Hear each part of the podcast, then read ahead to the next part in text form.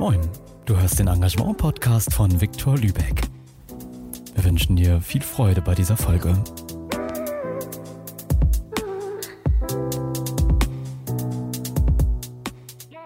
Moin und herzlich willkommen zur neuen Folge vom Victor Podcast. Wir haben heute Katharina und Jonas von Fridays for Future bei uns. Herzlich willkommen, schön, dass ihr da seid. Stellt euch doch gerne einmal selber vor. Ja, moin. Ähm, schön, dass wir da sein können. Ich bin Katharina, ich bin 24 und studiere hier an der Uni und bin bei Fridays for Future aktiv. Und ich bin Jonas, 19 Jahre alt und mache meinen Bundesfreiwilligendienst. Ja, Katharina, du hast ja schon auch schon erzählt, du bist ja bei Fridays for Future oder ihr seid bei Fridays for Future. Erzähl doch mal, für, für, wofür setzt ihr euch denn genau ein? Genau, also so grob müssten das ja eigentlich alle wissen. Ähm, wir gehen auf die Straße seit über vier Jahren für Klimagerechtigkeit. Das heißt, angefangen hat es damit, dass Leute gesagt haben, es gibt dieses Pariser Klimaabkommen, die Weltgemeinschaft hat sich darauf geeinigt, die Erderwärmung auf 1,5 Grad zu begrenzen, aber es hält sich halt niemand dran in der Politik. Und wir sind immer noch da, weil immer noch nicht genug passiert. Ähm, wir streiken für Klimagerechtigkeit. Das bedeutet, wir wollen, dass die Emissionen sinken, aber wir wollen, dass das eben auch gerecht passiert und dass dabei globale Ungerechtigkeiten mit berücksichtigt werden. Und ähm, wie ist dabei euer Projekt strukturiert, beziehungsweise welche Struktur hat sich denn innerhalb dieser Bewegung eigentlich jetzt in den letzten Jahren aufgebaut?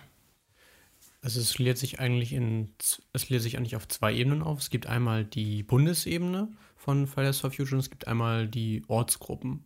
Die Bundesebene kümmert sich eigentlich um all das, was eben auch ähm, ja alle Ortsgruppen, was Gesamtdeutschland, äh, was Gesamtdeutschland betrifft, also das Mobilisieren und das Festlegen von globalen, globalen Klimastreiks beispielsweise. Und dann gibt es eben noch die Ortsgruppen, die sich mehr um ja, Themen der Lokalpolitik und der Arbeit eben vor Ort kümmern. Das schließt natürlich auch mit ein, dass wenn globaler Klimastreik ist, zum Beispiel dann eben auch eine Demo dann dort angemeldet wird in dem jeweiligen Ort. Und es gibt auch auf, nicht ganz einheitlich, aber auch auf in verschiedenen Bundesländern eben auch die Bundesebene, die dann eben ja, die Projekte dann eben bearbeitet, die dann eben landesspezifisch sind.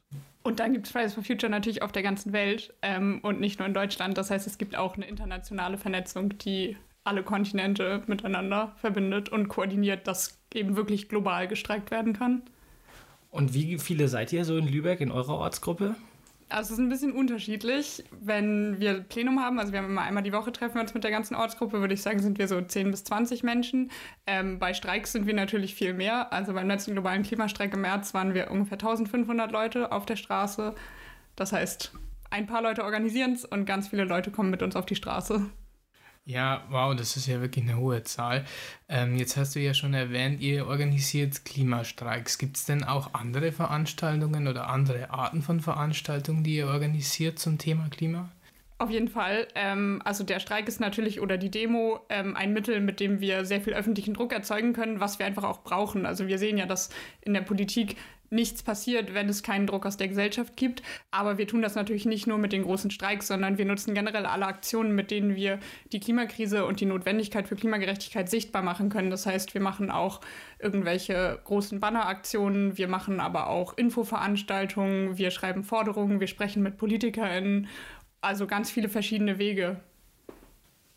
Und habt ihr das Gefühl, wenn ihr so mit den Politikern und Politikerinnen in den direkten Diskurs tritt, dass da was ankommt? Oder ist das eher so ein Abnicken und Weglächeln?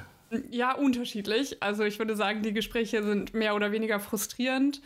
Aber am Anfang war das ja so, dass ganz viele Leute gesagt haben, okay, wir müssen jetzt über das Klima sprechen. Und was wir aber erleben, ist, dass ganz viele PolitikerInnen drüber gesprochen haben, aber eigentlich das Problem selber immer noch nicht begriffen haben oder nicht begreifen wollen. Also wenn man jetzt mit konservativen PolitikerInnen spricht, dann erlebt man einfach, dass die kein Interesse daran haben, wirklichen Klimaschutz umzusetzen. Das heißt, an vielen Stellen redet man einfach immer noch gegen Wände und merkt dadurch, dass es umso wichtiger ist, dass wir weiter irgendwie Druck aus der Gesellschaft haben.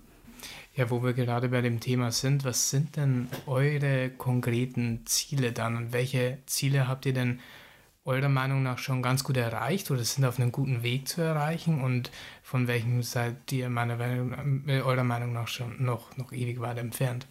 Also wir haben natürlich ähm, ganz Ziele auf unterschiedlichen Ebenen ähm, und wenn wir darüber sprechen, ob wir unsere Ziele erreicht haben, dann fokussieren wir uns natürlich immer aus gutem Grund auf die Ziele, die wir noch nicht erreicht haben, denn dann könnten wir aufhören. Wir haben natürlich noch keine Klimagerechtigkeit, wir haben auch immer noch keine Politik, auch in Deutschland nicht, die sich an das Pariser Klimaabkommen hält. Aber wir haben zum Beispiel erreicht, dass ähm, Dinge passiert sind, die vor 2019 unvorstellbar waren. Also es gibt ein Kohleausstiegsdatum überhaupt, das konnte man sich vorher noch nicht vorstellen. Das haben wir erreicht als Bewegung. Es wird über Dinge diskutiert, es werden Dinge umgesetzt, wie eine Energiewende, die jetzt extrem beschleunigt wird. Das wäre mit Sicherheit ohne die Klimabewegung in der Form nicht möglich gewesen. Aber gleichzeitig erleben wir eben auch, dass auf ganz vielen Ebenen noch nicht genug passiert. Und dann haben wir natürlich auch noch äh, Forderungen auf lokaler Ebene.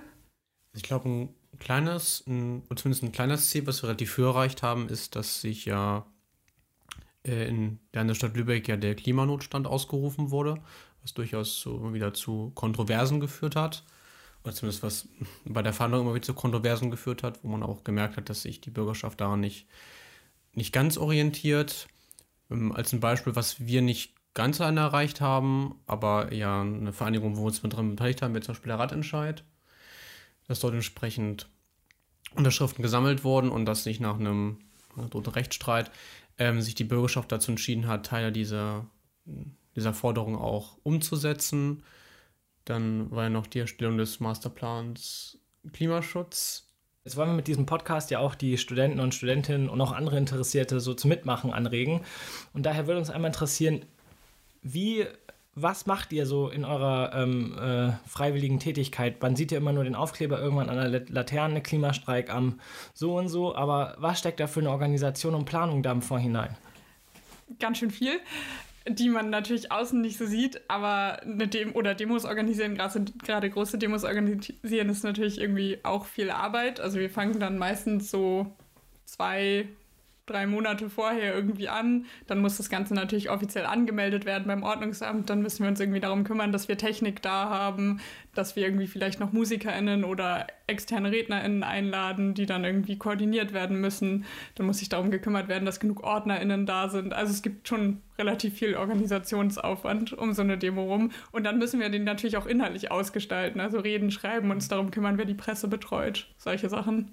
Und das macht aber alles ihr selbst. Ja, so größtenteils steht das dann entsprechend bei uns. Also Reden stehen bei uns meistens so, so im Rahmen von so zwei Wochen vorher. Ja, immer noch relativ aktuell, damit man auf ja, Veränderungen eingehen kann. Ähm, was vielleicht eine kleine Ausnahme ist an Designs, zum Beispiel Plakaten, das ist dann was, das wir sehr oft auch selber machen, wo wir auch viel von der Bundesebene übernehmen. Bei anderen Sachen, die Bewerbung wie Sticker, ist das auch ähnlich. Aber alles sonst so, wie zum Beispiel unsere Transparente oder auch unsere Demosprüche, die man hören kann, das entsteht eigentlich alles selber bei uns in der Ortsgruppe. Okay, und seid ihr dann in verschiedene Arbeitskreise nochmal aufgeteilt oder macht jeder einfach das, woraus er, worauf er Lust, Lust hat? Also generell kann, können alle Menschen das machen, worauf sie Lust haben oder auch was man irgendwie gut kann oder worauf, woran man einfach irgendwie auch Interesse hat. Also nicht jede Person hat Lust, eine Rede zu halten auf einer Demo, aber wir wollen auch eine Atmosphäre ermöglichen, in der jede Person das irgendwie machen kann. Und wenn wir dann so einen globalen Streik vor der Tür haben, dann organisieren wir den meistens als ein Planungsteam. Und es kann schon mal sein, dass aus dem heraus sich dann noch irgendwie kleine Gruppen bilden, aber meistens sind das dann irgendwie so sechs bis zehn Menschen, die den Streik organisieren. Da braucht man dann auch nicht mehr so viele Untergruppen. Das sind ja ganz schön viele Menschen, aber noch, äh, noch mehr Teilnehmer am Ende natürlich. Jetzt hast du ja schon viel erzählt oder habt ihr schon viel erzählt über die ähm, Organisation, also wie die, also gerade so Klimastreiks organisiert, ähm, wie das alles aufgebaut ist, was man dazu beachten muss von eurer Seite aus. Ähm, auf was fokussiert ihr euch denn inhaltlich? Also generell sprechen wir natürlich immer über Klimagerechtigkeit, aber es geht dann um verschiedene Themen. Also letztes Jahr zum Beispiel im März haben wir auch ganz klar nach außen kommuniziert, es gibt diesen schrecklichen Krieg in der Ukraine und das ist auch ein Krieg, der irgendwie mit einem fossilen System zusammenhängt und unsere Abhängigkeit von fossilen Energieträgern gefährdet am Ende auch Menschenrechte, Frieden und Demokratie überall auf der Welt. Oder jetzt zum Beispiel beim letzten globalen Klimastreik haben wir einen sehr starken Fokus auf die Verkehrswende gesetzt, weil wir einfach gerade aus dem Verkehrsministerium in Berlin erleben, dass Volker Wissing die Verkehrswende aktiv blockiert und allen Ernstes immer noch neue Autobahnen durchsetzen möchte. Deswegen haben wir gesagt, das ist jetzt gerade aktuell, da müssen wir einen Fokus setzen, weil da einfach gerade nichts passiert. Was war denn dann euer letzter großer Klimastreik? Also wann war der und mit welcher Thematik hat er sich dann speziell beschäftigt? Genau, also der letzte große, das war jetzt im März, ähm, am 3. März. Also wenn die globalen Klimastreiks, die, äh, die Termine werden dann immer auch global abgestimmt. Das heißt, meistens liegen die so im März und im September, weil man dabei eben auch keinen religiösen Feiertag irgendwie ähm, crashen möchte. Und da haben wir eben gesagt, wir ähm, fokussieren uns global, also global war das Thema, ähm, fossile Finanzierung zu beenden, weil wir eben überall auf der Welt sehen, dass gerade Staaten und Konzerne aus dem globalen Norden immer noch wahnsinnig viel Geld in neue fossile Projekte stecken, die dann eben häufig Staaten im globalen Süden betreffen und die Menschen dort sehr direkt betreffen. Und in Deutschland haben wir eben gesagt, wir müssen dieses Verkehrsthema auf den Tisch bringen, weil wir einfach ein Verkehrsministerium haben, was nicht mal versucht, Klimaschutz umzusetzen, was irgendwie ein Sofortprogramm abgibt, wo sich das Expertengremium der Bundesregierung weigert, das zu prüfen, weil es einfach so inhaltslos ist. Deswegen haben wir gesagt, das ist jetzt gerade hochaktuell und gerade im Verkehrssektor gäbe es ja so viele Dinge, die wir umsetzen könnten, wenn der politische Wille da wäre. Also es gibt so viele Maßnahmen, die wir morgen umsetzen könnten, um damit Emissionen einzusparen und vor allem ja nicht nur Emissionen einzusparen, sondern irgendwie Mobilität auch für alle gerechter und inklusiver zu machen. Denn am Ende des Tages gibt es halt wahnsinnig viele Menschen, die nicht Auto fahren können oder wollen. Und da brauchen wir dann einfach auch einen besseren ÖPNV. Und da haben wir gesagt, da müssen wir beim globalen Klimastreik auch nochmal einen Fokus setzen. was ist eure Meinung zum Deutschlandticket? Geht das schon in die richtige Richtung oder noch nicht weit genug? Kann man das besser machen? Also es geht natürlich in die richtige Richtung. Also es ist in jedem Falle immer besser, den äh, den Dschungel an verschiedenen Verkehrsverbünden bzw. an verschiedenen Tarifstrukturen ein bisschen zu lichten. Aber natürlich sind 49 Euro zum einen immer noch viel zu hoch. Also wenn man sich anguckt, was in so einem Hartz-IV-Satz zum Beispiel, beziehungsweise jetzt Bürgergeld, so eingerechnet ist, äh, ist das immer noch weit, weit drüber.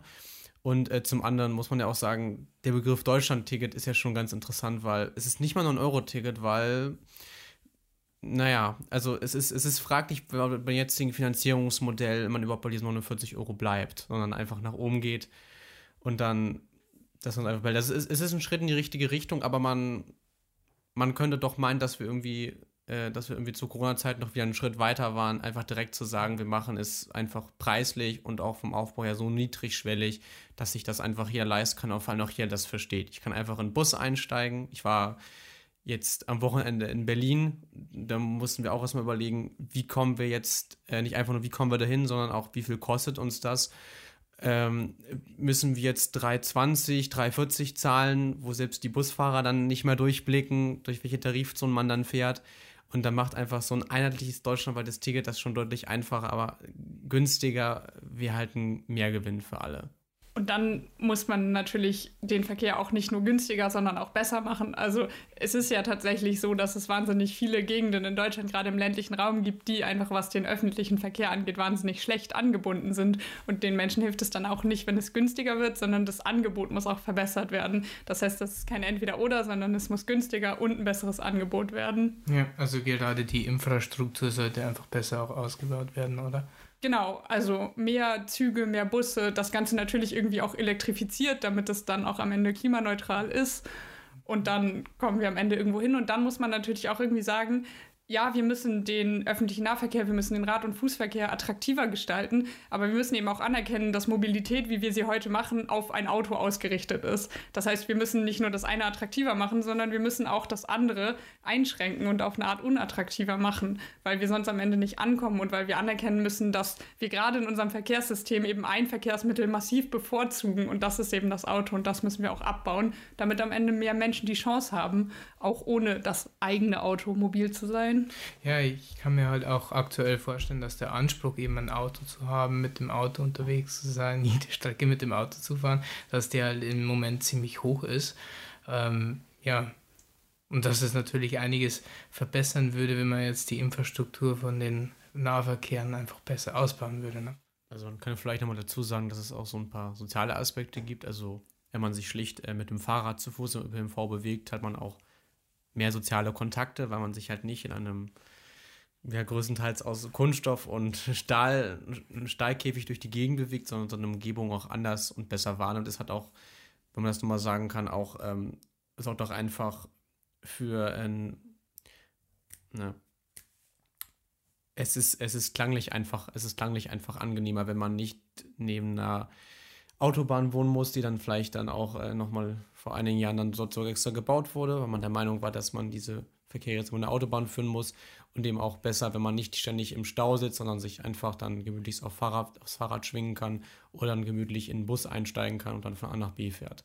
Also es ist tatsächlich in vielen Lebensbereichen eine enorme Erleichterung oder es wäre eine enorme Erleichterung, wenn wir den ÖPNV stärker ausbauen würden. Und am Ende des Tages ist das ja auch gesünder. Ja, ich war, als ich nach Lübeck gezogen bin, ganz erstaunt, dass ich dachte, Lübeck wäre eine Großstadt und dann sehe ich, dass die Bus Busse hier im Halbstundentakt fahren. Äh, dass äh, ich hatte gedacht, man kann hier mit Abfahrtszeiten alle 10 oder 15 Minuten rechnen. Ähm, genau, da finde ich es auch in Lübeck noch viel Platz nach oben. Genauso wie ähm, zum Beispiel abends. Man kommt in Lübeck ja wirklich nachts sehr schlecht nach Hause mit den Bussen. Es gibt zwar dieses Limo-Angebot, was zwar das an sich behebt, aber damit ist man ja auch wieder, man schafft Mobilität durch Autos statt durch, äh, ja, ich nenne es jetzt mal Gruppenwagen oder Busse. Voll und Genau, wir müssen ja auch über Lübeck sprechen. Wir als Fridays for Future schauen ja auch darauf, was passiert in Lübeck klimapolitisch. Und tatsächlich ist das total relevant, was auch in den Städten und Gemeinden klimapolitisch passiert. Wir haben jetzt im Mai irgendwie Kommunalwahlen und das sind, diese Wahlen sind total relevant dafür, wie wir unsere Städte zukunftsfähig gestalten. Da geht es um Verkehr, aber zum Beispiel ja auch um die Wärmewende und andere Projekte. Das heißt, es ist auch total wichtig, immer, nicht immer nur auf das zu gucken, was im Land und im Bund passiert, sondern eben auch ganz konkret in Lübeck. Äh, habt ihr denn schon mit den verschiedenen Parteien gesprochen? Seid ihr von manchen positiv überrascht oder äh, teilweise vielleicht sogar entsetzt? Also wir sprechen regelmäßig immer mal wieder mit VertreterInnen von Parteien und werden das jetzt vor der Wahl auch immer wieder machen. Ähm, wir sagen ganz bewusst, wir sprechen keine Wahlempfehlung aus, weil wir von allen Parteien erwarten, dass sie Politik machen, die uns am Ende des Tages eine gerechte und lebenswerte Zukunft ermöglicht wenn man sich das anschaut, dann ist das, was bisher in den letzten Jahren gerade in Lübeck passiert ist, eher mau. Also gerade was die Parteien in Verantwortung da durchgesetzt haben, ist eigentlich nichts klimapolitisch. Also da ist noch nicht so wirklich viel passiert und da warten wir eben, dass mehr kommt und man kann dann immer bestimmte Parteien besonders negativ herausstellen. Zum Beispiel ist das auf Bundesebene gerade einfach die, S die FDP, die massiv blockiert und die SPD, die sich an die Seite der FDP stellt in dem Moment. Aber am Ende des Tages müssen alle Parteien Politik machen, die das Klima schützt. Und darauf fokussieren wir uns. Also wir machen Druck auf alle Parteien. Ja, ich hoffe auf jeden Fall, dass eure Veranstaltungen dann wirklich auch was bewirken können. Ähm, ich, mich würde jetzt noch interessieren, ähm, wie das dann äh, von der Gründung her so abgelaufen ist, wie denn Fridays for Future eigentlich so wirklich entstanden ist. Ich glaube, das wissen eigentlich die meisten schon, man kann es ja nochmal äh, widerspiegeln. Genau, man kann es man kann's dann nochmal wiederholen. Also äh, 2018, 19 hat Greta Thunberg irgendwann gesagt, dass sie nicht mehr zur Schule geht und sich stattdessen lieber vor, den, vor das Parlamentsgebäude in Stockholm setzt. Ähm, das hat dann so große Wellen geschlagen, dass sich dann daraus Fridays for Future entwickelt hat und dann auch sich dann äh, Landes- und, Beziehungs und Landes- und Ortsgruppen gebildet haben. Das war bei uns in Lübeck 2019 auch ähnlich. Ich muss sagen, ich persönlich bin noch nicht, ich bin tatsächlich, glaube ich, nach dem zweiten Streik dazugekommen. Ja, in Lübeck hat sich das eigentlich aus einer relativ äh, bunten Gruppe von verschiedenen äh, SchülerInnen der, der Lübecker Schulen herausgebildet. Am Anfang tatsächlich eigentlich bloß als ein, ein Bündnis von Einzelpersonen, die eigentlich äh, zu diesem ersten äh, globalen Klimastreik aufgerufen haben. Eigentlich sozusagen bloß als so ein One-Liner, möchte ich sagen. Einfach bloß, äh, das, das, ist, das ist jetzt aufgekommen, wir möchten uns dazu jetzt, jetzt auch positionieren, möchten uns jetzt auch eine Demo organisieren. Das war noch gar nicht so die Idee, ähm, entsteht daraus eine Ortsgruppe, werden daraus dauerhafte Strukturen, geschweige denn irgendwie sowas wie konkrete Forderungen auf Landes- oder kommunaler Ebene. Und ja, und aus diesen, äh, und aus diesen Schülerinnen und Sch Schülern von Anfang hat sich dann, dann peu à peu über die letzten vier Jahre dann äh, eine Ortsgruppe entwickelt. Mit, ja, mit eigenen, eigenen lokalpolitischen Forderungen, mit eigenen auch weiterreichenden Aktionen.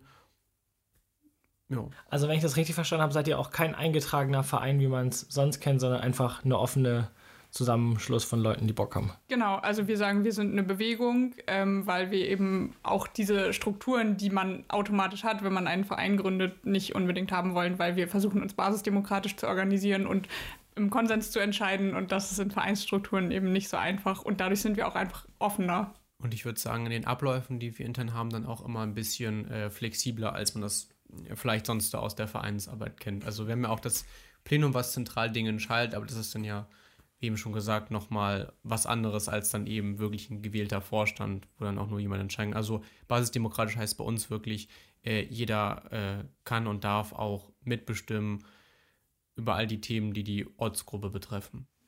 Ja, wo wir gerade schon beim Thema sind, jeder kann und darf. Wie ist das denn jetzt, wenn jetzt jemand hier äh, zuhört und sagt, äh, Mensch, das klingt spannend, er möchte sich gerne auch fürs Klima engagieren? Ähm, wie wären denn so die nächsten Schritte, um bei euch mitzumachen? Also das Einfachste ist natürlich, man kommt einfach mittwochs um 17 Uhr ins Soli-Zentrum. Ähm, dann, da haben wir mal Plenum, da kann man einfach vorbeikommen und sagen, hey, ich bin da, ich habe Bock mal reinzugucken und dann hört man sich das mal an. Man kann uns auch über diverse Kanäle schreiben, also über Social Media oder per E-Mail, über unsere Website ähm, und Bescheid sagen, man möchte gerne dazukommen und in relativ unregelmäßigen Abständen organisieren wir auch so Onboardings, wo wir halt gezielt sagen, bei dem Termin können interessierte Menschen vorbeikommen und dazukommen. Oder man spricht uns einfach an, wenn wir einen Streik haben oder wenn wir irgendwo in der Stadt rumstehen. Die ganzen äh, Links und, äh, und äh, Social Media Kanäle packen wir in die Beschreibung, damit ihr da auf direktem Wege direkt euch an Fridays for Futures wenden könnt. Ähm, apropos, man kann euch in der Stadt antreffen. Ähm, was steht denn so, sonst so in nächster Zeit bei euch an Aktionen an? Also wir haben ja, also es steht, steht, es steht ja bald die Kommunalwahl. In Schleswig-Holstein wird die Kommunen neu gewählt. Das heißt, auch die Bürgerschaft in der Hand der Stadt Lübeck wird neu gewählt. Und in drei Wochen vor der Kommunalwahl in Lübeck halten wir das Klimacamp auf dem Markt am Rathaus ab. Das ist so, das richtet nicht nur Fridays for Future aus, da sind ganz viele, ganz unterschiedliche Gruppen daran beteiligt, aber wir haben das mit initiiert und da stützen und bespielen das auch mit. Und dann kann man uns in dieser Zeit eigentlich ja, durchgehend dort antreffen. Genau, und wenn man sich jetzt fragt, warum sind die drei Wochen auf dem Marktplatz, ähm, kann man das vielleicht noch erklären. Das Klimacamp als Protestform ist wie eine dauerhafte Mahnwache. Das heißt, wir sagen einfach, das ist so ein relevantes Thema, wir sind in so einer existenziellen Krise. Ähm, wir müssen noch mehr Druck machen. Das heißt, wir sind da drei Wochen und wir machen drei Wochen lang Druck vor dem Rathaus auf die Kommunalpolitik, um eben deutlich zu machen, dass auch was in Lübeck in der Kommunalpolitik entschieden wird, sehr relevant dafür ist, ob wir insgesamt unsere Klimaziele erreichen. Und wenn das Klimacamp vorbei ist, ähm, am 12. März, am 12. Mai, das heißt am Freitag vor der Wahl, ähm, machen wir auch nochmal einen großen Klimastreik, um eben ganz kurz vor der Wahl nochmal deutlich zu machen, dass diese Wahl entscheidend ist. Ja, das klingt auf jeden Fall sehr aufwendig, auch muss ich sagen. Ähm, wie viele, ähm, oder wisst ihr denn schon überhaupt, wie viele Leute ihr denn schon erwartet? Kann man das sogar vorhersagen so? Also beim Klimacamp wird es immer unterschiedlich sein, weil da auch Veranstaltungen, also Workshops oder Vorträge oder andere Veranstaltungen stattfinden und dann ja, variiert es immer so ein bisschen. Und ähm, bei den Streiks ist das auch immer ein bisschen unterschiedlich. Also jetzt, wenn wir nur in Lübeck streiken und nicht global, dann wird sich das eher so in der großen Ordnung 500 Menschen bewegen. Aber das ist eben auch immer schwer zu sagen. Also wir melden immer eine Zahl an und dann gucken wir, wer kommt. Und das hängt natürlich ganz stark davon ab, wie viele Leute an dem Tag die Entscheidung treffen, okay, das betrifft mich und es ist mir so wichtig, dass ich bereit bin, dafür auf die Straße zu gehen. Und da brauchen wir natürlich auch einfach viele Menschen, die diese Entscheidung treffen, die sagen, das geht mich persönlich an und ich übernehme an der Stelle irgendwie auch Verantwortung, weil die Politik eben nicht bereit ist, Verantwortung zu übernehmen. Das heißt, äh, wir freuen uns, wenn ganz viele Menschen mit uns auf die Straße gehen. Ja, ist wahrscheinlich auch äh, sehr wetterabhängig, könnte ich mir vorstellen. Oder kommen die Leute trotzdem? Also es gibt schon so einen festen Kern, da sind doch so ein paar bekannte Gesichter dabei, die immer wieder bei so einem Streik an so Treffen sind. Aber ja, es ist teilweise sehr wetterabhängig. Also wenn man an, an so einem, wenn es dann doch eher ein warmer, äh, sonniger Freitag, äh, Nachmittag zum Beispiel ist, sind dann mehr Leute anzutreffen, als wenn es ein etwas regnerischer, äh, kalter, windiger äh, Vormittag ist. Aber man muss dazu sagen, natürlich ist das ein bisschen wetterabhängig, aber es haben schon viele Leute verstanden, dass das extrem wichtig ist, auch wenn das Wetter schlecht ist. Wir haben ja zum Beispiel im Januar erlebt, als wir in Nützerath waren bei der Großdemo, da waren 35.000 Menschen an einem Ort, den man super schlecht erreichen kann. Wir sind aus Lübeck sieben Stunden mit dem Zug hingefahren. Es hat in Strömen geregnet, aber all diese Menschen haben sich eben trotzdem entschieden, dahin zu gehen, weil es so relevant ist. Das heißt, es ist leider ein bisschen wetterabhängig, aber trotzdem auch bei Regen viele Menschen. Ach, spannend und sehr cool, dass man auch in Lützerath angetroffen habt. Ist das dann, war das, wart ihr dann quasi von Fridays for Future da und die verschiedenen Ortsgruppen sind hingereist oder ist man da eher als Einzelperson einfach so hingefahren? Ja, also wir als Ortsgruppe haben zum einen eine Anreise organisiert, aber es war tatsächlich auch sehr, sehr oft, dass auch recht viele Privatpersonen einfach so dahin gefahren sind. Also uns konnte man sich einfach anschließen. Ähm, gegebenenfalls haben wir auch die Fahrtkosten übernommen. Das ist ja doch eine recht weite äh, recht weite Strecke. Genau, aber generell ähm, haben wir überall aus Deutschland Anreisen dorthin organisiert, damit ganz viele Menschen dahin kommen. War das das erste Mal, dass ihr euch, äh, dass ihr was mit anderen Ortsgruppen euch quasi so an einem Fleck getroffen habt oder trefft ihr euch regelmäßig einmal im Jahr irgendwo in Deutschland oder wie kann man sich das vorstellen? Also es gibt da jetzt keine Regelmäßigkeit, aber es gibt auch immer wieder so Zentralstreiks. Also zum Beispiel letztes Jahr als vorletztes Jahr, als Koalitionsverhandlungen waren äh, in Berlin, wurde zentral in Berlin gestreikt. Oder letztes Jahr, ähm, in, als Koalitionsverhandlungen waren im Land, haben wir in Kiel auch einen Zentralstreik organisiert. Das heißt, wir sagen immer wieder, wenn es relevante Entscheidungen an relevanten Orten gibt, dann mobilisieren wir dahin. Und Lützerath ist dann natürlich ein Extrembeispiel, weil einfach an diesem Ort ganz konkret die 1,5 Grad Grenze fällt oder nicht fällt und wir dann sagen, okay, dieser Ort ist so relevant, wir mobilisieren dahin. Aber es gibt jetzt keine zeitliche Regelmäßigkeit, dass wir sagen würden, einmal im Jahr müssen wir das auf jeden Fall machen. Das hängt ganz stark davon ab, was klimapolitisch so passiert. Aber es ist wahrscheinlich ganz spannend, auch äh, Leute mit den gleichen Gesinnungen irgendwie aus ganz Deutschland mal zu treffen um mit sich mit denen auszutauschen. Ja, das auf jeden Fall. Und es ist auch immer eine total bereichernde Erfahrung, irgendwie Leute nicht nur aus anderen Ortsgruppen, sondern generell aus der Klimabewegung zu treffen und irgendwie zu sehen, dass wir eine große Bewegung sind und alle gemeinsam an einem Ziel arbeiten. Ja, das kann ich mir auf jeden Fall vorstellen. Vor allem, weil man ja dann sieht, wie viele Leute das Thema auch ja wirklich ernst nehmen und ähm, wie viel äh, Leute das ja äh, das auch wirklich berührt, diese ganze Thematik. Ne? Wir drücken euch natürlich auch wirklich die Daumen, dass ihr weiterhin mit euren Veranstaltungen jetzt langsam mal wirklich auch so viel Erfolg habt, dass es auch mal wirklich politisch durchdringt und dass das mal politisch auch wirklich so angegangen wird, dass das wirklich sehr ernst genommen wird. Äh, wir würden euch gerne zum Abschluss noch fragen, welchen Geheimtipp ihr denn für Lübeck habt. Ja, also wir haben jetzt keine Bar oder so rausgesucht, aber wir haben gedacht, ähm, wenn man in Lübeck mal im Sommer oder auch im Frühling oder auch im Winter ähm, an einen richtig schönen Ort gehen möchte, dann kann man das im Lübecker Stadtwald tun. Das ist zum einen einfach ein richtig schöner Wald und zum anderen wird dieser Wald auch wahnsinnig gut bewirtschaftet, könnte man sagen. Also es gibt das sogenannte Lübecker Waldkonzept, was irgendwie deutschlandweit bekannt ist. Das heißt, das ist tatsächlich mal ein Beispiel, wo Lübeck sich entschieden hat, verantwortungsbewusst mit wertvollen Ressourcen umzugehen. Das heißt, das ist sowohl einfach ein schöner Wald, aber auch ein schönes Projekt und das kann man sich mal anschauen. Uh, das klingt sehr schön. Vielen Dank für den Tipp. Da war ich tatsächlich noch nie, habe auch noch nie davon gehört, dafür, dass es deutschlandweit bekannt sein soll. Äh, da werde ich beim nächsten sonnigen Wochenende auf jeden Fall wohl mal einen Abstecher hinmachen. Und Stimmt, muss ich auch unbedingt mal machen. In dem Sinne würden wir uns einmal ganz herzlich von euch verabschieden. Vielen Dank, dass ihr euch Zeit genommen habt, vor allem von dir, Katharina. Katharina schreibt nämlich in zwei Wochen ihr zweites Stecks. Da wünschen wir ganz, ganz viel Erfolg. Vielen Dank. Wir haben uns auch sehr gefreut, hier zu sein. Ähm, und wir sehen uns alle auf der nächsten Demo. Ja, auch nochmal vielen Dank von mir. Äh, einmal an Katharina und Jonas, dass ihr dabei wart. Und vielen Dank an euch, liebe Zuhörerinnen und Zuhörer, dass ihr euch äh, noch den Podcast so lange reingezogen habt. Äh, es hat auch uns auf jeden Fall sehr viel Spaß gemacht. Wir verabschieden uns von euch und wünschen euch alles Gute. Bis bald, macht's mal gut.